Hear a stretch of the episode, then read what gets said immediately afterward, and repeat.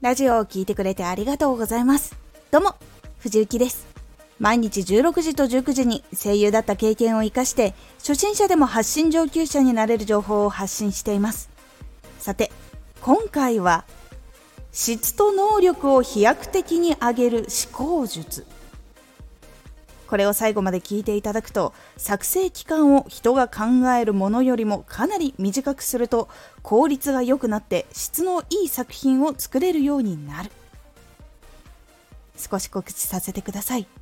毎週2回火曜日と土曜日に藤雪から本気で発信するあなたに送るマッチョなプレミアムラジオを公開しています。有益な内容をしっかり発信するあなただからこそ収益化してほしい。毎週2回火曜日と土曜日。ぜひお聴きください。はい。1年かかると言われているものを半年で完成。3ヶ月で完成させるためには普通のやり方ではたどり着けないですよね。そこで間に合わせるための行動をすると無駄を省いて画期的なショートカットアイデアを出して進めていくため一つのことを完成させる時には工夫の仕方効率化の仕方そしてできなかった技術が身についていることが多いんです。これができていない時の悩みがこちら。計画立ててもうまくいかない。能力が伸びない。工夫の仕方が思いつかない。ですが異常に短い期間でやるとその悩みがどんどん改善されていきます。例えばラジオを100本達成しようとした時に1日1本だったら3ヶ月以上かかるところを初月で達成しようとした時に情報をまとめて調べる時の時間を取ったりすることはできないですのであらかじめやるというよりかはすぐに発信を始めることを決めてそこに必要なことをたくさん書き出していくという作業から始めたりすると良かったりします。収録でも編集の時間がもったいないから話しやすいコツを覚えて話し方も上達して編集力も上達します。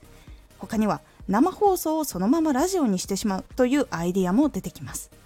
そして1日に3本時間がある日は4本更新することで達成できます。実際最初は大変だけど更新できるようになっていくとどんどんラジオが作成できるように楽にできるようになっていきます。一月終わる頃にはラジオの更新にはかなり慣れることができます。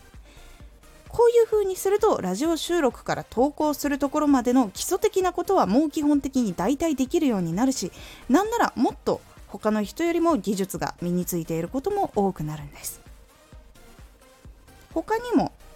記事を月100本達成しようとした時にまず自分が無限に書けるジャンルを選び書けるようにリストを作りました。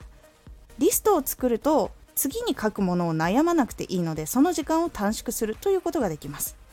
そして結構ある程度知識があるものを選んで調べる時間も短くするように工夫しました。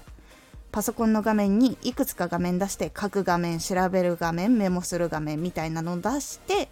調べたことをそのまま原稿に噛み砕いてまとめていったり次のことに使えそうだったらそれをメモに残したりみたいな感じで一つの画面で同時並行いろんなことをできるようにしました。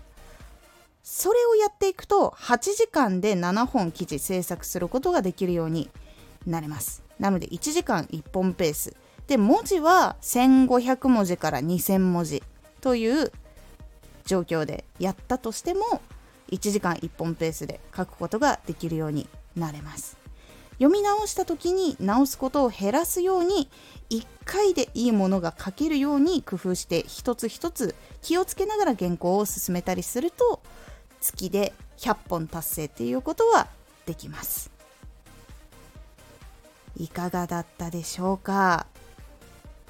作成期間が人が考えるものよりもかなり短くすると効率が良くなって質のいい作品を作れるようになるというのはこういうことに当てはまります。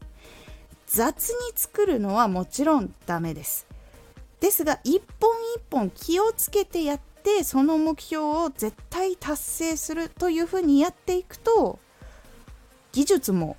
つくし効率化も図れるし無駄も省けます。なので生活している時間も一気に変化していきます。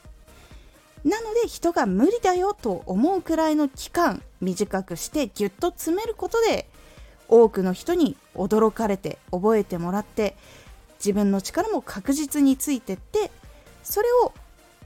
仕事を依頼してくれる人が評価してくれて次の仕事につながることができるようにもなります。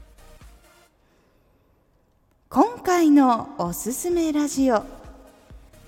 失敗するラジオの特徴。2選。